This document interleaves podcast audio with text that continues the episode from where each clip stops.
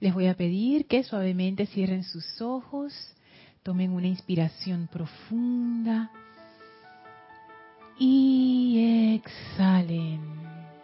Inhalen profundamente y exhalen soltando toda tensión. Inhalen profundamente y exhalen, dejen que toda esa energía pesada, preocupante, discordante salga de ustedes y resbale suavemente a sus pies, en donde la espera una poderosa llama azul, cristalina, y sientan como toda esa energía es succionada a esa llama y es transmutada y liberada en luz y esa llama ahora se eleva desde sus pies hasta sobrepasar sus cabezas, envolviendo su cuerpo físico, etérico, mental y emocional y succionando de ellos toda imperfección, toda angustia, toda preocupación, toda inarmonía. Y sentimos esos cuerpos ahora livianos y como toda esa energía antes discordante es liberada en luz maravillosa que se hace uno con nosotros llenándonos de esperanza, de alegría, de salud, de paz, de ese deseo de vivir y de dar a la vida. Sentimos cómo somos elevados en vibración, elevados en conciencia, mediante el poder de esa llama azul, que ahora se va transformando a una gran llama blanca que es la presencia del amado Maestro Ascendido Serapis Bey.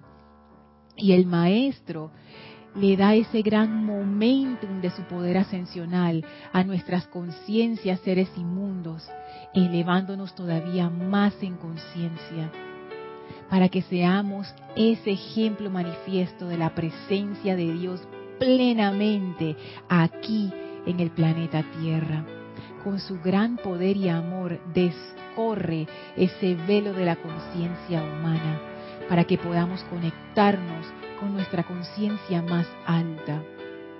El Maestro también descorre ese camino secreto al templo de la ascensión en Luxor, de manera que ahora avanzamos en conciencia. A través de este sendero brillante y atravesamos los grandes portales de Luxor, atravesamos ese hermoso jardín, enviamos nuestra bendición al amado Maestro Ascendido Serapis Bey, a la gran hermandad de Luxor y al templo y su radiación dándoles las gracias por recibirnos en su hogar una vez más.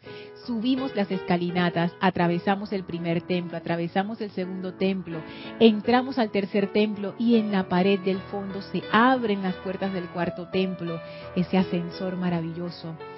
Subimos a este ascensor, nuestra energía se eleva todavía más y cuando se abren las puertas nuevamente estamos frente al quinto templo.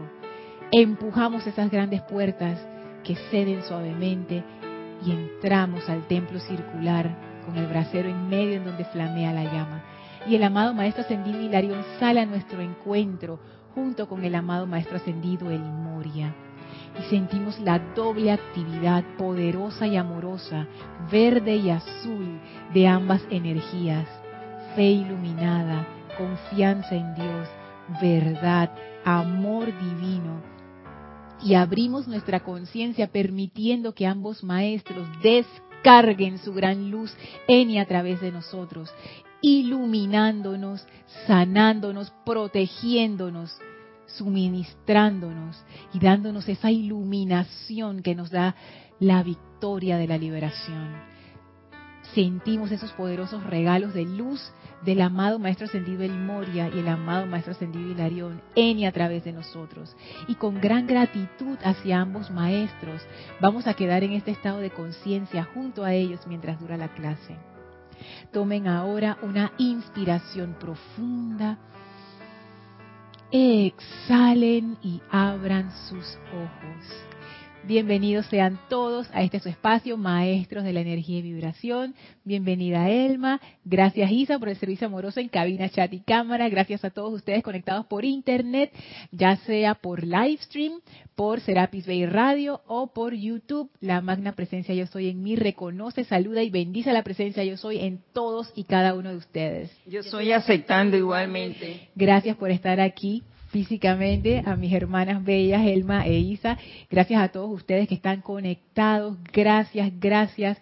Recuerden que pueden hacernos llegar sus comentarios o preguntas a través del chat por Skype, Serapis Bay Radio, o a través del chat por YouTube. Si estás escuchando esta clase en diferido, o sea que hoy no es 8 de marzo de 2019, igual me puedes escribir a mi correo lorna.serapisbay.com. Un breve paréntesis para todas mis hermanas.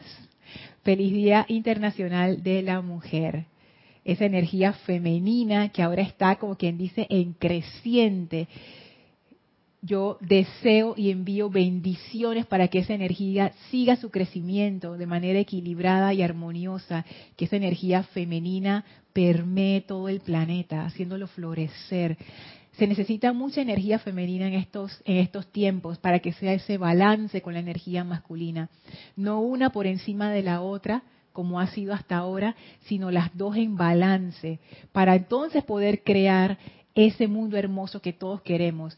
Así es que bendiciones para esa energía femenina y bendiciones para todas nosotras que encarnamos esa energía. Yo estoy aceptando. Gracias, gracias. Oh. Ah, sí, acá envían también saludos. Qué bien. Sí, sí, sí. Gracias, Isa. Sí, acá está conectada Olivia Magaña. Bendiciones amados hermanos, Yari Vega Bernal de aquí de Panamá, Olivia Magaña de Guadalajara, México, perdón. Yari, limitadas bendiciones de luz y feliz día para todas las hermanas en el Día Internacional de la Mujer desde Panamá.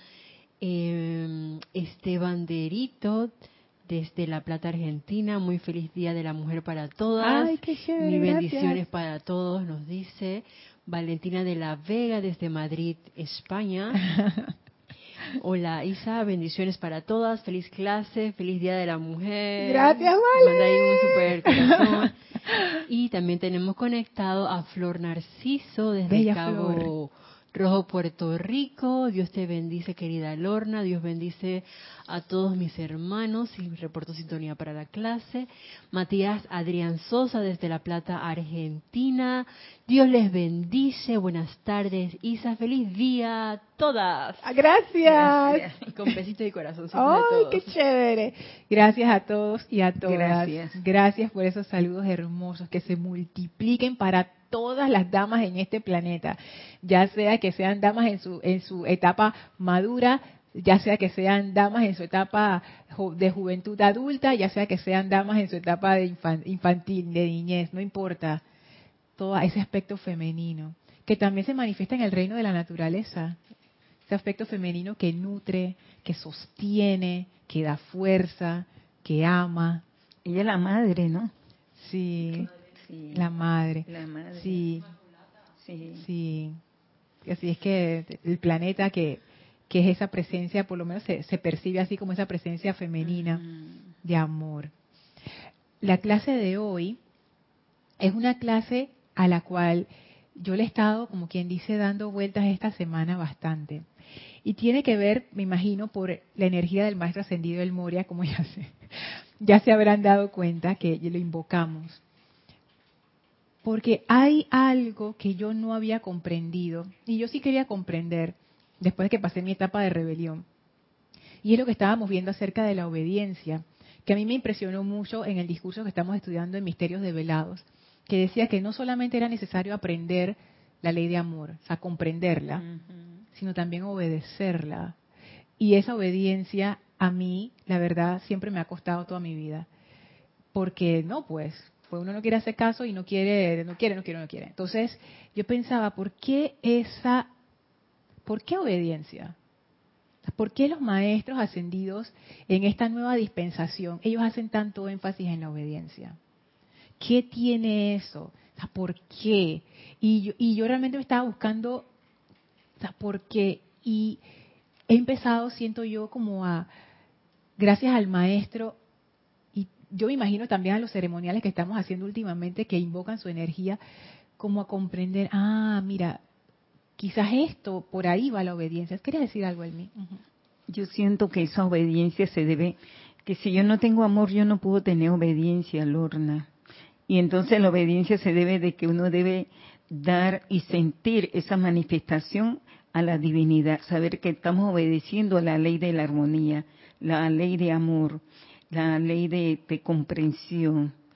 Mira tantas virtudes que hay, que es la obediencia que uno debe seguir, no la parte humana. Entonces, yo me desvío a la parte humana pensando que estoy haciendo lo mejor y no es así. Tengo que ver la parte divina, a esa obediencia, a esa gratitud, mira. Es que la, obediencia, yo antes, cuando pensaba en esto, yo sentía esa energía como de, como de resistencia. Hasta eso era lo que me venía. Como que, ok, ¿por qué? O sea, yo entiendo que son seres superiores, ponte con la presencia, que los maestros dicen, obediencia realmente a la presencia yo soy y a la ley de amor. Y lo dicen por muchos lugares. Pero ¿por qué esa resistencia? Y ahora lo que he empezado a sentir con la obediencia es que es una cosa totalmente diferente. Y es un sentimiento muy suave como de agradecimiento, reconoce que tienes una oportunidad que la vida te está dando y no lo puedes ver. Exactamente, va por ese lado, fíjate, Elma. Como que la obediencia no es, como decía Jorge, la verdad no es lo que tú piensas que es. Como la obediencia no era lo que yo pensaba que era. Y quería compartirles algunas reflexiones, pero primero quiero leerles un extracto que está en el diario del Puente de la Libertad del Moria, el volumen 2, donde él habla acerca de la obediencia, en la página 75, en el capítulo 115. Y el subtítulo dice Obediencia a la presencia yo soy. Y que lo voy a leer todo porque este discurso es volumen 2. Es volumen 2, ajá, del diario del Moria. Lo quiero leer todo porque ¿cuántas veces yo no leí esto? Y no, no pude comprender. Y ahora que yo veo, yo aquí estaba desde el inicio, pero es que simplemente cuando no es el momento de comprender la conciencia de uno no da, bueno, no da, pues. Dice así el maestro. Y después vemos entonces las consideraciones. La obediencia jubilosa en la realización de la santa voluntad de Dios resulta algo difícil de captar para la mente externa y sin embargo es la clave de la liberación. La desobediencia a la voluntad de Dios ha sido la causa de toda limitación que haya experimentado la humanidad, así como también todas las evoluciones que viven en la Tierra, sobre ella o en su atmósfera. Cada indicación e instrucción que alguna vez venga desde su propia presencia yo soy o de cualquiera de los miembros de la Gran Hermandad Blanca los liberará, y entonces aparece en mayúscula cerrada, los liberará, y entre paréntesis dice, de aplicarse conscientemente. ¿Y de qué nos liberará? De las causas y núcleos de las zozobras que limitan y atan al ser externo. Sigue diciendo el maestro. Para comenzar, la sugestión del ser externo, la cual ha emanado de la naturaleza inferior, causaron desobediencia al plan divino. La mismísima palabra obediencia hace que los sentimientos de algunas personas se encabriten. Ay, me da tanta risa el maestro ascendido del Moria diciendo eso, porque esa era yo sea, me volvía, tú sabes, eh, de una vez. Y sigue diciendo, permítanme señalarles, amados chelas, que a ustedes se les requiere obedecer únicamente a su propio santo ser crístico, que es el anclaje de su propia amada presencia yo soy dentro de sus corazones palpitantes, y a la hueste ascendida de luz que se ha hecho una con la perfección de su propia presencia, a fin de poder autoliberarse de, los resultados manifiestos de las semillas de desobediencia, las cuales ustedes han sembrado en el pasado. Esta obediencia a Dios es una rendición individual del ser externo a esa presencia yo soy divina así como también una aceptación de y amorosa cooperación con las indicaciones emanadas de dicha presencia de parte de, la mente externa.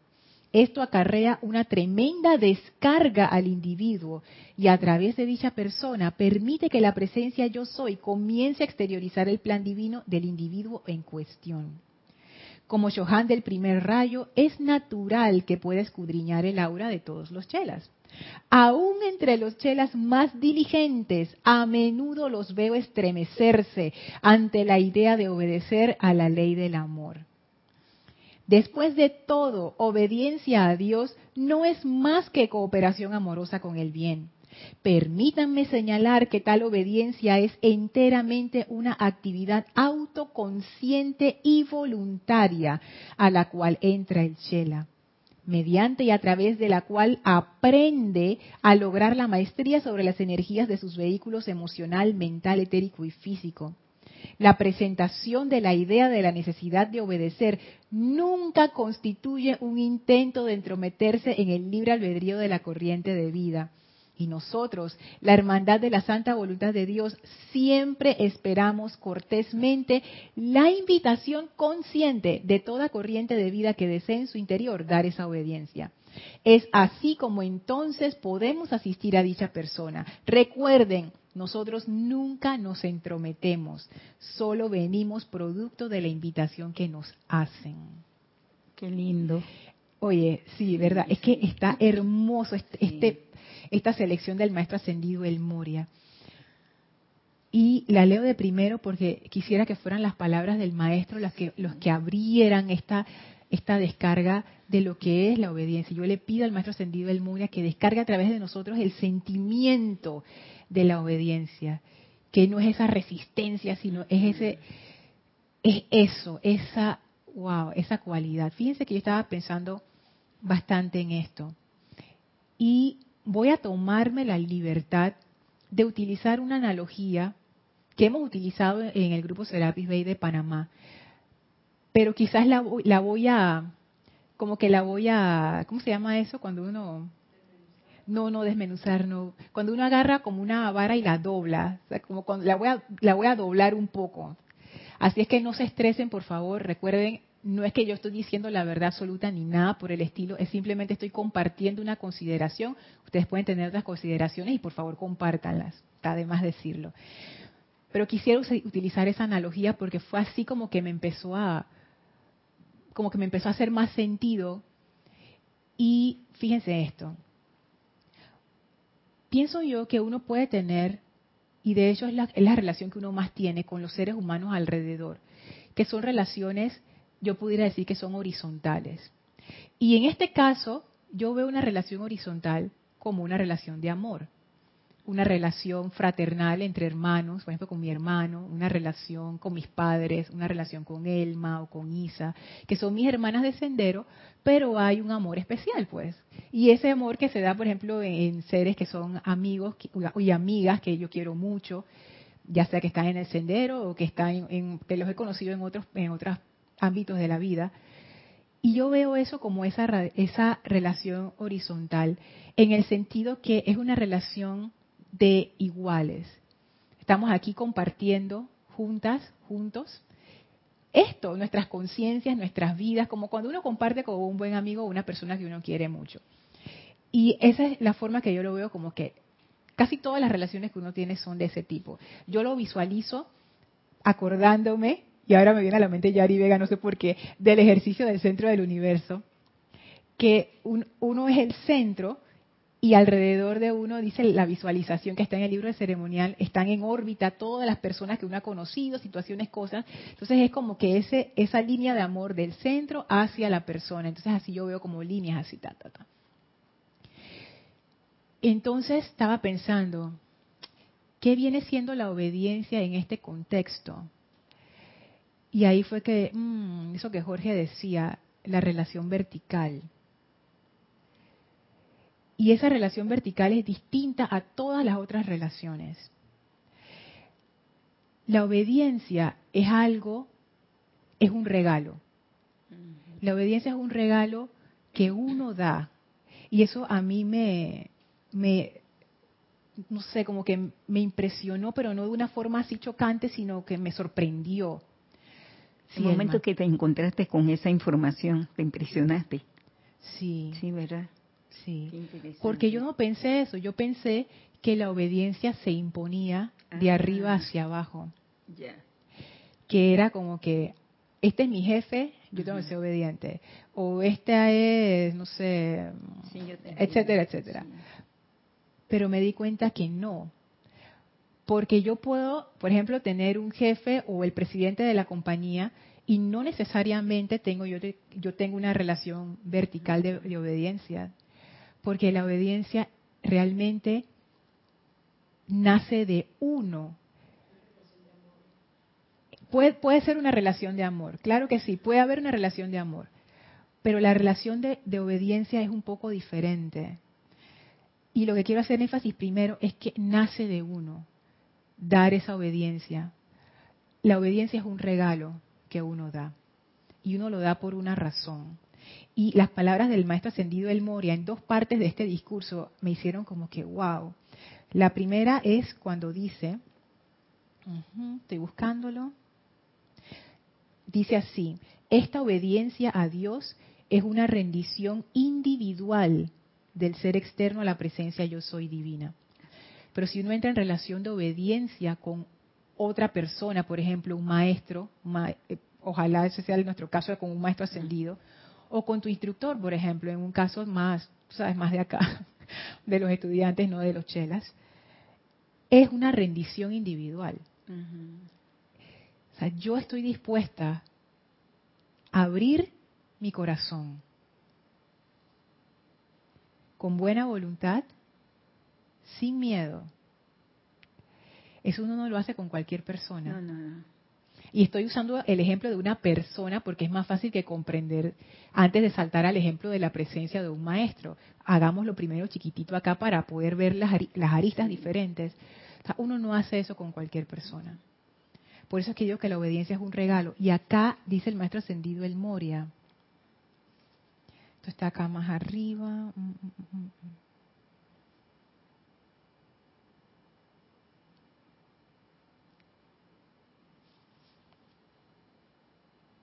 Estoy buscando, y quiero leer exactamente como él lo dice.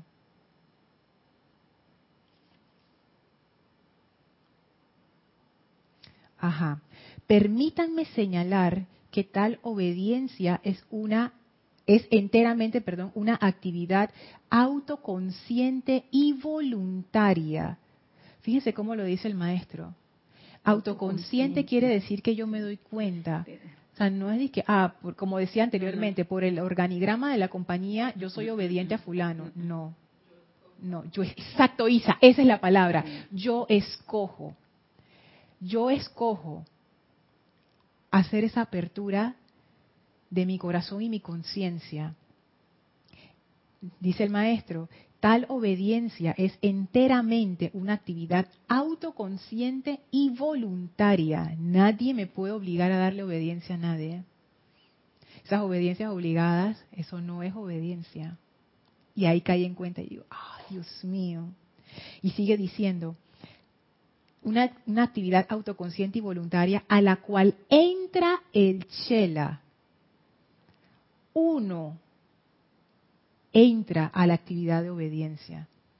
No es que el maestro viene y te dice, que Elma, ahora tú vas a ser mi, discípula y ahora tú vas a entrar, porque tú puedes ser eh, ayudante de un maestro, vamos a ponerlo así, pero no necesariamente quiere decir que tú tienes una relación de obediencia con él. No, porque esa relación de obediencia comienza desde mi corazón.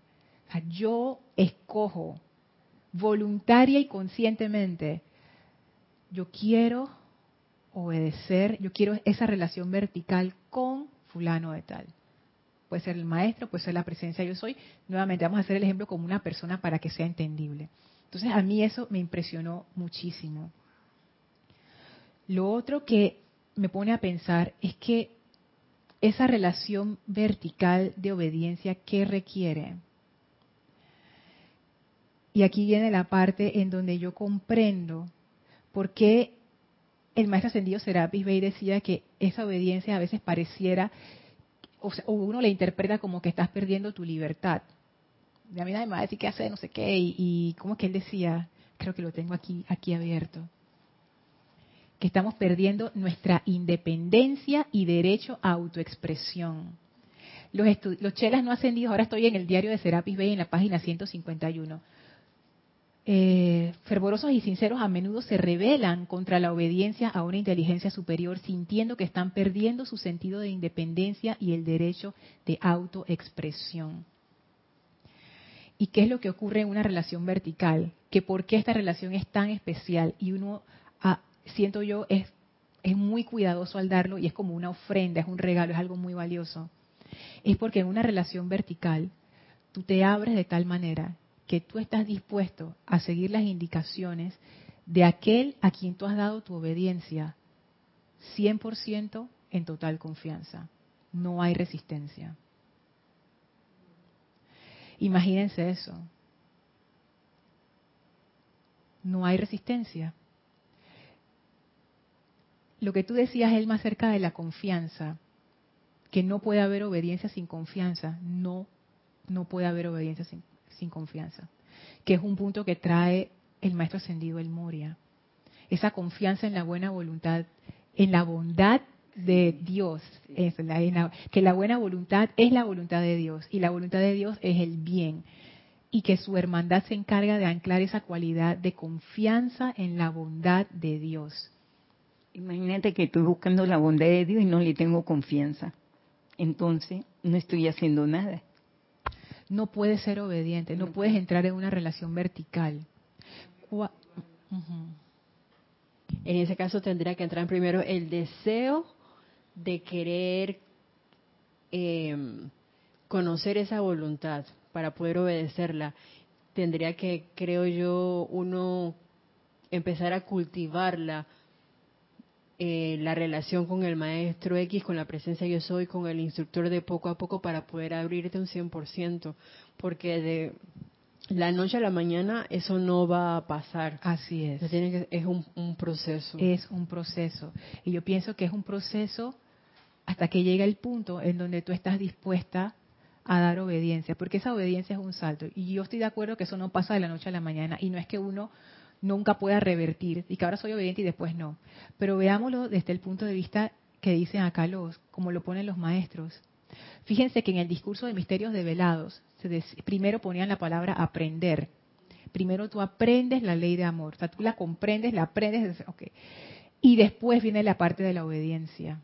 Y ahí yo veo lo que tú decías, Isa, la confianza, que esa confianza se desarrolla comprendiendo, viendo cómo opera, cómo funciona, en la práctica, en la experimentación. Entonces, para poder entrar en una relación de obediencia, en esa relación vertical, en donde yo estoy abierta a esa instrucción de aquel a quien yo estoy siendo obediente, 100%. Es como si yo me abriera totalmente a esa directriz, sin resistencia. No importa lo que me digan, porque ¿por qué uno entraría en una relación de obediencia? Precisamente por lo que dice el maestro ascendido el Moria. Permítanme señalarles, ah, no, más arriba, cada indicación e instrucción que alguna vez venga desde su propia presencia yo soy o de cualquiera de los miembros de la Gran Hermandad Blanca los liberará de aplicarse conscientemente de las causas y núcleos de las zozobras que limitan y atan al ser externo. Y ahí viene la parte de la disciplina, Elma. Una disciplina es un conjunto de instrucciones de indicaciones que yo sigo para lograr un objetivo.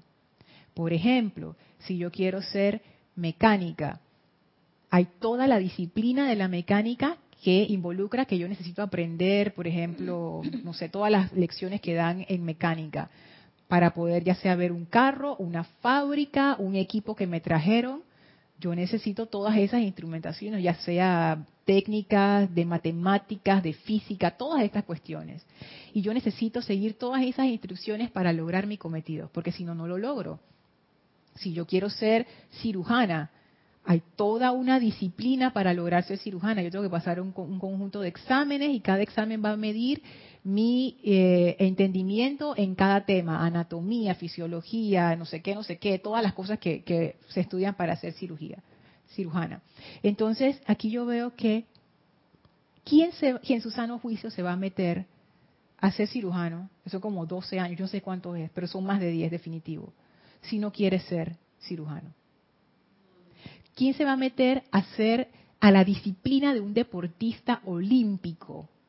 Que se paran a las 4 de la mañana, que tienen un régimen, una dieta bien estricta, que tienen todo un régimen de entrenamiento que los lleva, que lleva el cuerpo físico al límite, porque si no te lleva al límite, no vas a trascender lo que necesitas trascender para poder estar en una competencia a nivel olímpico. ¿Quién en su sano juicio haría eso si no quiere ser atleta olímpico? sería una tortura. Imagínense que a mí me ponen, dije, no sé, dije atleta olímpico de natación. Dios mío. Porque no estoy interesada. Y que me pongan en una disciplina de esas no tiene ningún sentido. No lo voy a hacer, no la voy a sostener. Porque no me interesa. Pero en otras disciplinas sí. Entonces aquí, ¿por qué uno entra en una relación vertical? Porque tú te quieres convertir en eso que aquella que tú le das tú a tu obediencia es. Ponte que tú entras en una relación vertical con el maestro ascendido el Moria, por decirlo de esa manera.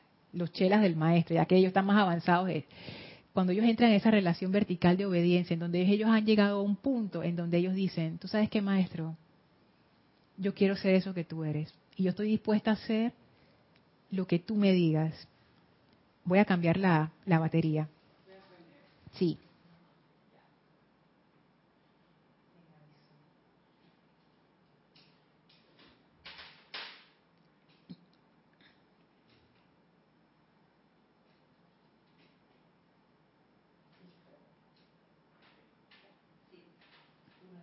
¿Sí? Perfecto.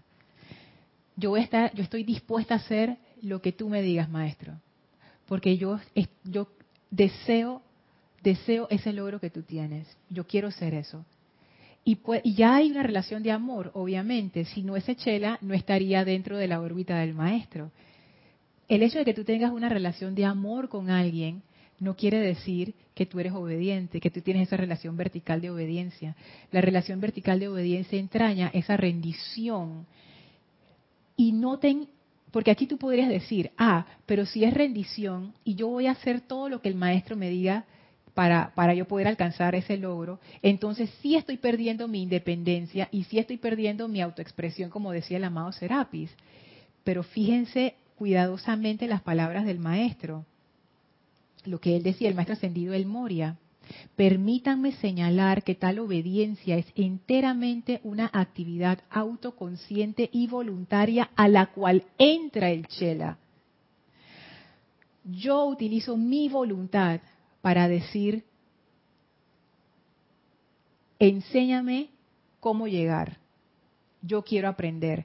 Ese es el momento en donde tú dices, ¿qué tengo que hacer? el maestro dice, seguir mis instrucciones y tú dices, no hay problema. Y si el maestro me dice algo que yo no quiero escuchar, no hay problema. Trabajo en eso. Y si el maestro me dice algo que no me gusta, no hay problema el hecho de que me guste o no me guste es irrelevante en una relación de obediencia. Porque tú tienes la buena voluntad, esa confianza de saber que el maestro no te va a decir algo que va en contra tuya.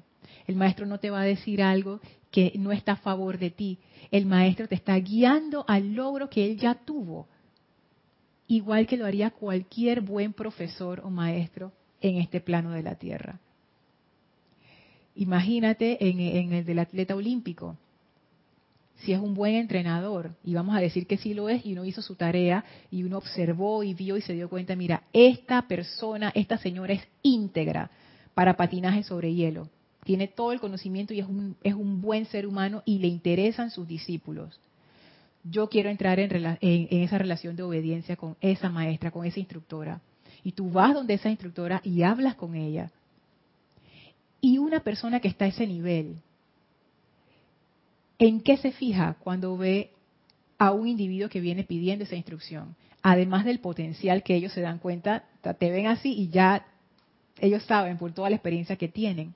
Ellos observan la disposición de la persona de dejarse guiar y aprender.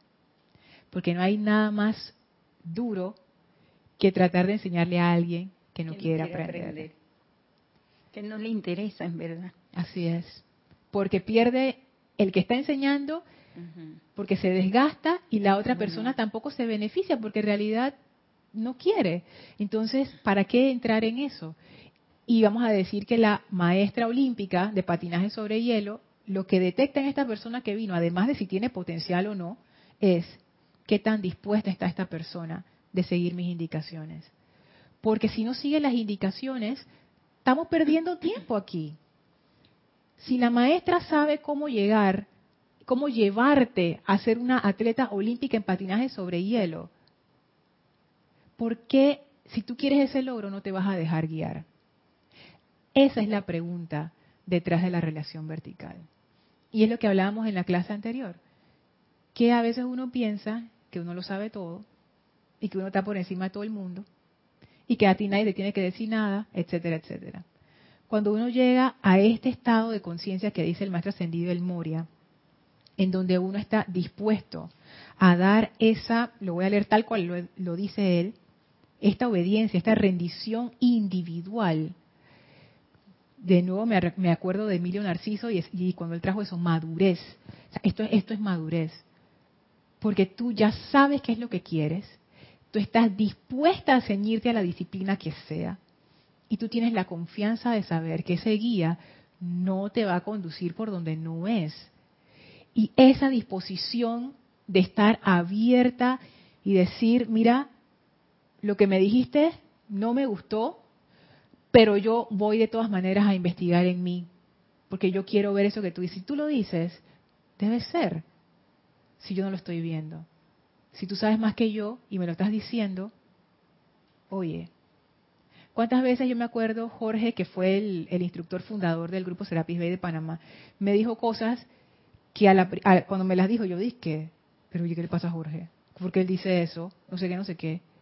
Pero ahí está esa disposición de decir, tú sabes qué, no me gustó lo que me dijo, no estoy de acuerdo con lo que me dijo, pero de todas maneras, yo me voy a fijar. No vaya a ser que Jorge esté viendo algo que yo no estoy viendo. Y de todas las que me dijo, todas las tenía. Todas. No falló ni una. Que yo todavía me maravillo. Y dije, wow, cómo él pudo ver a través de, de mi conciencia humana tan claramente. Y no es que Jorge era una persona perfecta, pero cuando pienso yo que eso es como, que cuando uno es instructor, por lo menos, eso es lo que yo he visto con mi experiencia aquí en el grupo Serapis Bay de Panamá, que cuando uno es, instructor, por ejemplo, Kira y antes Jorge, es como las mamás. Yo tengo varias amigas que son mamás. Yo las conozco de muchísimo tiempo. Yo sé cómo son. Y yo conozco todas sus locuras y sus cuestiones y no sé qué. Pero al convertirse en mamás, es como si les hubiera caído una investidura especial. Y de repente tienen poderes especiales que yo, como no soy mamá, no tengo. La capacidad de tomar a tu hijo o a tu hija y esa capacidad que tienen las mamás de anticiparse a lo que necesita el niño, de curar cualquier raspón que tengan, de suplir la necesidad que sea, de amar en la condición que venga. Y tú dices, pero esta persona era una persona común y corriente y ahora de repente tiene este poder especial. Y siguen siendo mis amigas de toda la vida, pero ahora que son mamás tienen esa dimensión adicional, que yo siento que es como una, como un poder, yo siempre lo he visto así, como que las mamás tienen ese poder especial que te permite hacerte cargo de una vida de esa manera tan maravillosa. Y yo siento, y es nuevamente, esta es mi percepción, o no que sea así, sino que esto es lo que yo he sentido, que en los puestos de instrucción, en el caso de Jorge y de Kira, no es que Jorge y Kira sean perfectos, ni que la tengan todas, ni que vean ni que todo el sendero no, pero tienen ese poder especial que cuando uno va con esa disposición obediente a buscar esa instrucción, ellos tienen la capacidad de darte lo que tú necesitas. Y está de parte de uno, como dice el maestro ascendido El Moria, aplicar conscientemente lo que el instructor te está diciendo. Pero si tienes un discípulo que no practica el amor, eso le caería más bien, porque ese discípulo no quiere atender la parte divina de las instrucciones como es. Pero si tú ves que tiene un discípulo que está laborando y está trabajando y trabajando y trabajando, yo pienso que el maestro es consciente de que ese discípulo está levantando la mano ante, delante de él. Y eso, que ese punto que dices es bien importante porque cada uno cada uno, o sea, mi conciencia es diferente a la conciencia de Elma, que es diferente a la conciencia de Isa. todos tenemos conciencias diferentes. Así como yo me imagino que todos los hijos son distintos, por lo menos mi hermano y yo somos totalmente distintos, totalmente. Y tenemos la misma mamá y el mismo papá. Y mi mamá supo con los dos, no sé cómo hizo. Y cada uno tenía necesidades distintas y ella supo suplir esas necesidades para los dos. Entonces yo pienso que el instructor y, y mucho más un maestro ascendido, él sabe, porque hay veces que uno piensa, ah, es que fulano no está aplicando suficiente. Pero ese es mi punto de vista. Yo no sé, el maestro que ve más allá, él se da cuenta. Quizás esa persona está haciendo lo máximo de su capacidad y el maestro ve eso y dice, vamos bien, a pesar de que para el resto del grupo parezca deficiente. Pero solamente el maestro sabe eso. Y el maestro puede ver a otros que están haciendo mucho, pero el maestro dice, mira, ve, ellos me están dando la, como que dice, se están escapando de mí, están haciendo lo que les resulta cómodo, pero no están haciendo la instrucción que es.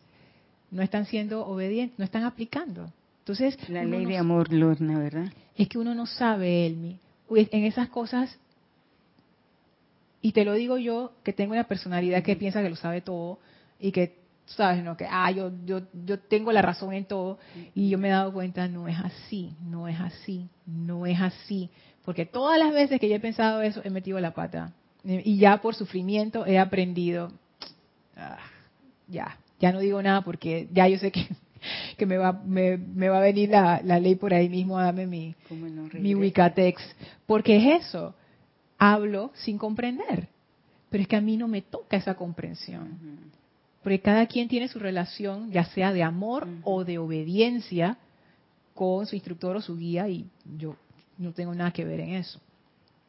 Pero en este caso de tener una relación vertical, pienso yo que es tan importante eso de la buena voluntad hacia tu guía. Lo ponemos en el caso chiquitito de una persona, por ejemplo, tu instructor o tu guía espiritual, o tu profesor, o tu guía de tesis. O sea, tiene que haber. El caso ideal es que tú escojas a una persona en la que tú confíes.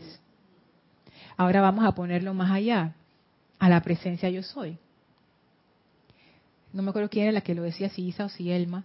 Si, Elma, si tú no confías en que la presencia de Dios desea lo mejor para ti, no puedes entrar en una relación de obediencia con la presencia, porque siempre vas a estar regateando, siempre vas a estar resistiéndote. La duda Siempre vas a estar dudando. Y la obediencia yo no sé qué es realmente, o sea, yo todavía no puedo definir qué es, pero yo siento que la obediencia es como un camino que te lleva rápidamente a donde tú quieres ir. Pero tiene ese, ese trade-off, como ese, ese como que es ese intercambio, como que tú puedes llegar rápido, pero necesitas entrar en una relación vertical de obediencia. O, como dice el maestro ascendido Serapis Bey acá, en la página 152, las disciplinas practicadas por sentido de deber crean rebeliones internas en el alma y las almas que así se comportan no se benefician por ello. Otros chelas, conociendo y utilizando esas disciplinas en amorosa cooperación con sus maestros, son rápidamente graduados a la liberación que la humanidad anhela. O sea, tú te puedes ir por el camino, pienso yo, de sin ninguna relación vertical, tú solita, dale. Pero eso hace un camino largo y lleno de sufrimiento. Y yo pienso que por eso los maestros pusieron como que enfuerzan tanto lo de la obediencia, no solamente en la actividad del diario del, Puente a la Libertad, sino en la actividad yo soy también. en ambas, esa parte de la obediencia está fuertísima. Porque yo creo que es la manera más rápida, eso que lo pusieron ahí, pienso yo, porque es la manera más rápida. Por supuesto, imagínate que tú quieres ser eh, maestra bailando salsa Tú puedes poner un montón de videos en YouTube y puedes ir a, bailes a ver cómo baila la gente y ponerte en tu casa a darle, o tú puedes ir donde una maestra de salsa y decirle, enséñame. Y en seis meses tú estás master. Y mejor todavía, porque vas a aprender cosas que tú solita no puedes aprender nada más viendo YouTube y por la gente. ¿Tú sabes por qué? Porque no tienes la conciencia.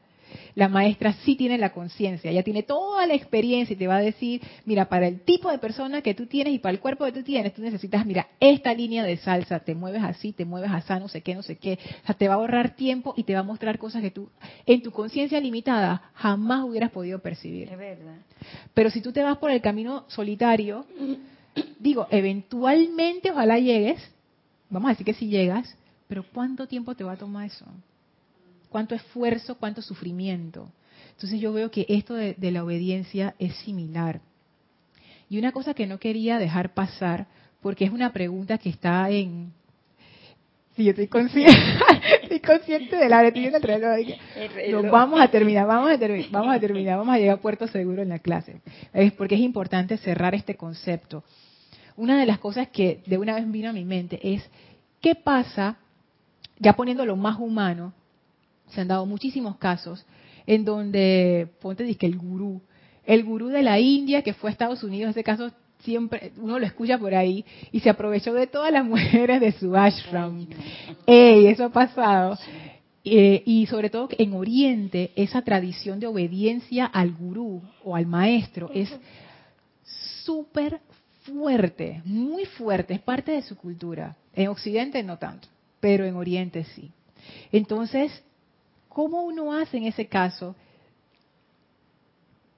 Cuando uno da su obediencia a alguien que no, como que no hace buen uso de esa relación vertical, que tú le abres tu corazón, estás, sigues sus indicaciones con buena voluntad, confiando, y de repente viene esa persona y te defrauda.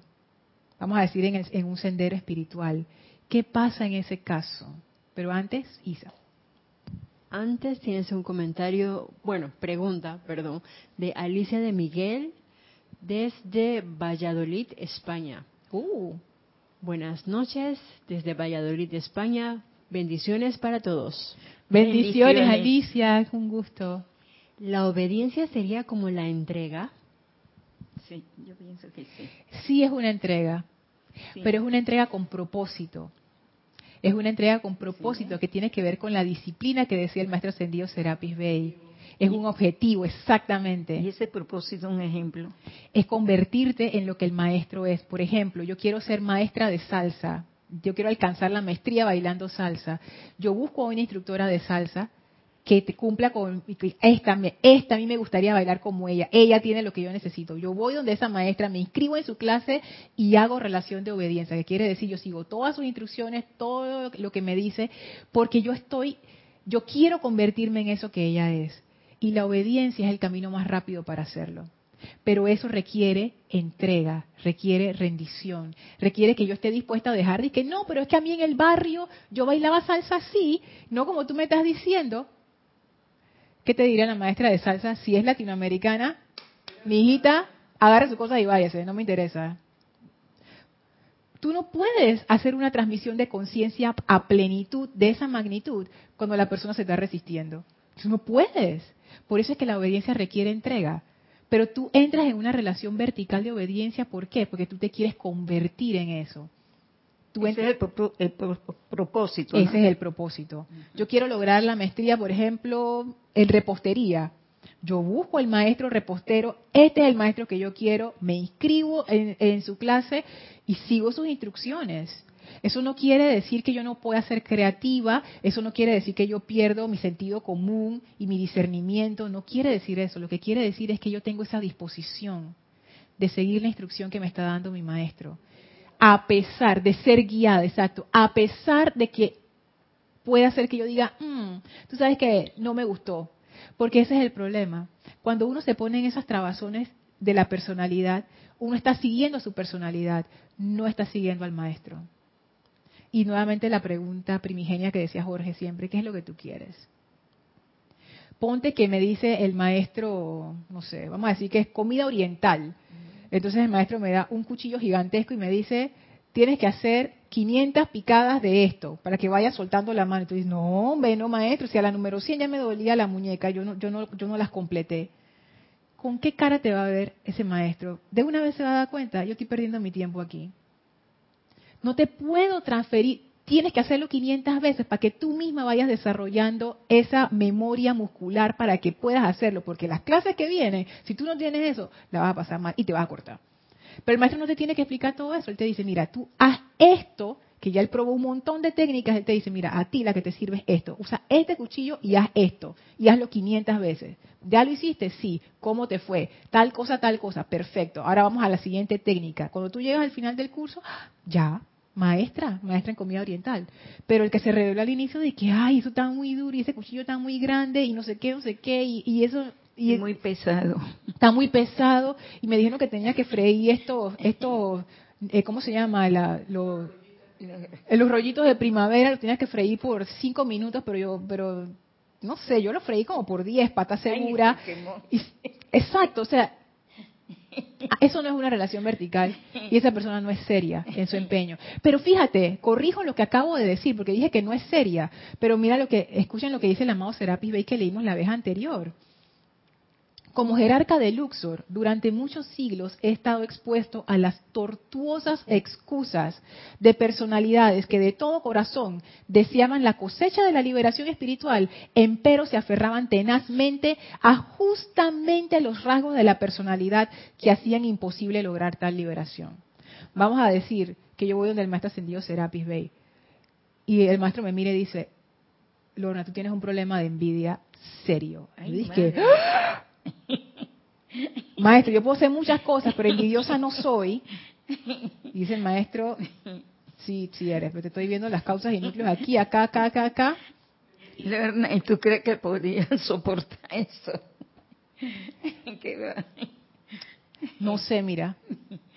Yo quiero, claro, porque es difícil, porque ahora yo lo estoy poniendo jocoso y ustedes se están riendo, pero cuando a uno le dicen algo que a uno no le gusta, y que maestro, no aguanto a fulana de tal. Y el maestro dice, tú eres igualita, tú eres igualita a ella. ¿Tú te habías dado cuenta? Crisis, así de, no, no puede ser. Entonces ahí dice el maestro, se van, se van. Se están aferrando justo a lo que les daría su liberación. No están siguiendo la disciplina. ¿Qué es lo que los va a liberar? O sea, ¿para qué entraste? Y él dice, no entren a Luxor, ¿se recuerdan? Si lo que quieren es un alivio temporal. No. Si tú lo que quieres es liberación y tú vas a entrar a Luxor, agárrate. Porque para ser liberado, tú vas a dejar de ser lo que tú eres ahora mismo, que es la pequeña personalidad, y tú vas a subir tu estado de conciencia. Pero yo no puedo aferrarme a la personalidad y subir al mismo, no sé, con el pie por allá arriba y con las manos acá. O sea, no puedo, tengo que soltar. Algo tiene que cambiar. Y esa y eso tiene que ver con lo que les propuse, con qué pasa con ese escenario, en donde yo di lo que dicen lo, lo que dice el amado maestro ascendido Hilarión, aquellos que quedan defraudados por los, por los maestros espirituales que ellos pusieron toda su confianza, toda su fe, siguieron las indicaciones y al final resultó ser que, que la tipo, el tipo se estaba aprovechando y, y etcétera, etcétera. ¿Qué pasa allí? Saben que yo pienso que eso no se pierde porque los maestros lo que ven es la disposición, esa disposición a obedecer, que realmente te dice tangible y visiblemente qué tan dispuesto está esa persona, qué tanto esa persona realmente desea su liberación. Porque si tú, por ejemplo, si yo hablo que, ay, yo quiero la liberación, yo quiero la liberación, pero yo no estoy dispuesta a que nadie me venga a decir que yo soy una envidiosa y que yo soy igual a la otra y no sé qué. realmente yo quiero mi liberación. Yo estoy dispuesta o ah, para hacer natación olímpica tengo que nadar 20 veces en la piscina de cabo a rabo, pero yo no estoy dispuesta. Entonces yo realmente quiero ser nadadora olímpica, o yo lo que quiero es salir en las fotos con una medalla, que es diferente. Porque para hacer eso yo nada más hago un Photoshop, me pongo una medalla de mentira, me pongo al lado de una piscina como si me estuvieran dando el premio. Si eso es lo que yo quiero, ese es el equivalente a lo que dice el maestro ascendido. O eh, Serapis Bay, tú no quieres ser nadadora, a ti esto no te apasiona. Tú lo que quieres es tomarte la foto con la medalla. Luxor no es ese lugar. Aquí es para nadadores. Si tú no quieres nadar, vaya a otro retiro. Aquí no. Entonces, en ese caso, uno puede pensar, que, oye, pero perdí mi tiempo. No. Porque esa disposición es la que ven los maestros. Y de alguna manera, el universo, la presencia, Dios, los maestros ponen en tu camino ese guía que sí va a ser porque lo que ellos buscan es la disposición. Esto de, la obediencia, lo leía, ay, no me acuerdo en qué libro, creo que era en Pláticas o Instrucción de un Maestro Ascendido, el amado Saint Germain decía, estas son las personas que a nosotros nos sirven. las que están dispuestas a entrar en esa relación de obediencia. Porque las que no, en, el primer, en la primera disyuntiva del camino, en donde se presente la opción entre su personalidad y la disciplina, van a escoger la personalidad. Se van. Se van. O, o no lo hacen. Si, imagínense, es como si nuestra zona de comodidad fuera un círculo chiquitito si lo que nos pide el maestro está dentro de ese círculo chiquitito, lo hacemos con amor, lo hacemos dispuesto, dentro de nuestra zona de comodidad. Uf, uno lo hace, mira, reído, feliz, gracias a más presencia yo soy por esta oportunidad y los maestros ascendidos son lo máximo, no sé qué. Apenas viene la instrucción que se sale fuera de nuestro círculo de comodidad, ya no. No, no, no, no, no, no, no, resistencia, resistencia, resistencia, resistencia. No puede ser, eso no es así. Yo no soy así, yo no voy a hacer eso. ¿Y qué le pasa a no sé quién? Entonces los maestros dicen, ah, porque no pensamos que están obrando a nuestro favor. Estamos pensando que están obrando en contra nuestra, porque se están metiendo con nuestra personalidad. Entonces tenemos la cosa trastocada. Y esto de la obediencia es una relación distinta. Es una ofrenda. Y la ofrenda eres tú. Tú te ofreces a este ser mayor para convertirte en ese ser mayor de una manera expedita. Y si uno se ofrece a un ser menor aquí en este planeta, a un instructor, a un guía, a un gurú, a lo que sea, y esa persona no dio la talla según tú lo pensabas, dos cosas, porque surge la pregunta, entonces en ese caso, ¿qué es mejor? ¿Rebelarse o seguir siendo obediente? Y fíjense, yo tengo una consideración especial al respecto. Yo pienso que es la misma pregunta, como si uno dijera, tengo un jefe que es ladrón. En ese caso, y yo soy honesta. En ese caso, ¿qué hago yo? ¿Soy honesta o me pongo a robar? Piensen en esa analogía. Piensen en esa analogía. Porque la rebelión al final siempre es resistencia a dejar ir a la personalidad. No se engañen. No, pero Lorna, es que tú no entiendes, esa persona no entendía y no sabía lo que estaba haciendo y no sé qué. Digo, puede ser que tú no estés de acuerdo, y una cosa no está de acuerdo y otra cosa es revelarte. O sea, es, todavía no sé cómo explicarlo bien, pero la rebelión lo que entraña es no haber comprendido esto que el maestro ascendido El Mori está diciendo y esto que el maestro ascendido Serapis Bey están explicando. O sea, no hemos comprendido qué significa realmente una relación de obediencia. Que si uno puede a la presencia yo soy es a la primera, o sea, esa es fija. Pero si uno encuentra en el plano de la tierra alguien que para ti sea lo suficientemente digno como para llevar esta relación de obediencia, vale la pena, porque eso es un tesoro, es un tesoro, pues esta persona te va a conducir a su estado de conciencia de una manera segura. Isa. Esteban Deritos desde La Plata, Argentina. Bendiciones para todos. Bendiciones. bendice. Hola Lorna. Hola Este. Siento que estamos en un punto donde la humanidad, por curiosidad y rebelión, cayó en un pozo con fango y ahora cuenta con el modo de salir. La necesidad de ser obediente tiene el propósito de facilitarnos los medios para aplicar el modo de salir del fango, Dependerá de cada uno seguir la instrucción. Lo que sí será necesario es cansarse del fango para desear salir del pozo. El deseo sincero es determinante para tomar la decisión y ser obediente. Sí, sabes que este es, más, eso fue lo que pensé cuando él me dijo que, que si yo me iría y yo pensé en eso. Yo pienso que seguir las instrucciones como lo dice Lorna. Yo pienso que cuando uno ha sufrido lo suficiente, tú estás dispuesto a hacer lo que sea. tú estás dispuesto a hacer lo que sea. Porque ya te diste suficientemente duro con todas las paredes que tenías que darte, intentaste todo lo que podías intentar, nada te funcionó. Ya llega un punto donde tú dices, dale. Porque la rendición, esa, esa es importante. Uno no se rinde si uno piensa que uno todavía tiene el poder. ¿Quién se va a rendir si todavía piensa que tiene el poder? No. Exactamente. Mm. ya tienes que haberte dado cuenta, Y si el maestro te da la oportunidad de saborear algo dulce y de que te gustó tanto, tú lo sigues al maestro porque te presentó ese dulce. Pero voy a la parte humana de nuevo, no, eso no puede ser. Bueno, ah, y lo hacemos. Dime, Isa. Matías Adrián Sosa desde La Plata, Argentina. Lorna, Dios te bendice. Bendiciones. La obediencia es parte del retornar al amor divino, pues la resistencia y rebelión la veo como miedo. Por eso entiendo que esté trastocada la percepción y no comprensión en la conciencia. Así es. Y de repente ya se nos acabó el tiempo, pero una cosa que yo he estado probando es no solamente entrar en esa relación vertical de obediencia con personas, con la presencia, sino también con situaciones. ¿verdad? Porque cualquier cosa puede ser tu maestro. Cualquier situación puede ser tu maestro. Es cierto. Hasta una mascota. Así es que podemos seguir explorando en la, en la clase que viene. Porque realmente la obediencia lo que es, es un mecanismo es un mecanismo para rápidamente aprender algo. Eso es lo que es la obediencia. Así que bueno, vamos a dejar la clase aquí, vamos a despedirnos del maestro, les voy a pedir que cierren sus ojos y visualicen frente a ustedes al amado maestro ascendido Hilarión y al amado maestro ascendido El Moria y envíen su gran bendición a ellos y su gran amor. Gracias por esta enseñanza y gracias por esta clase.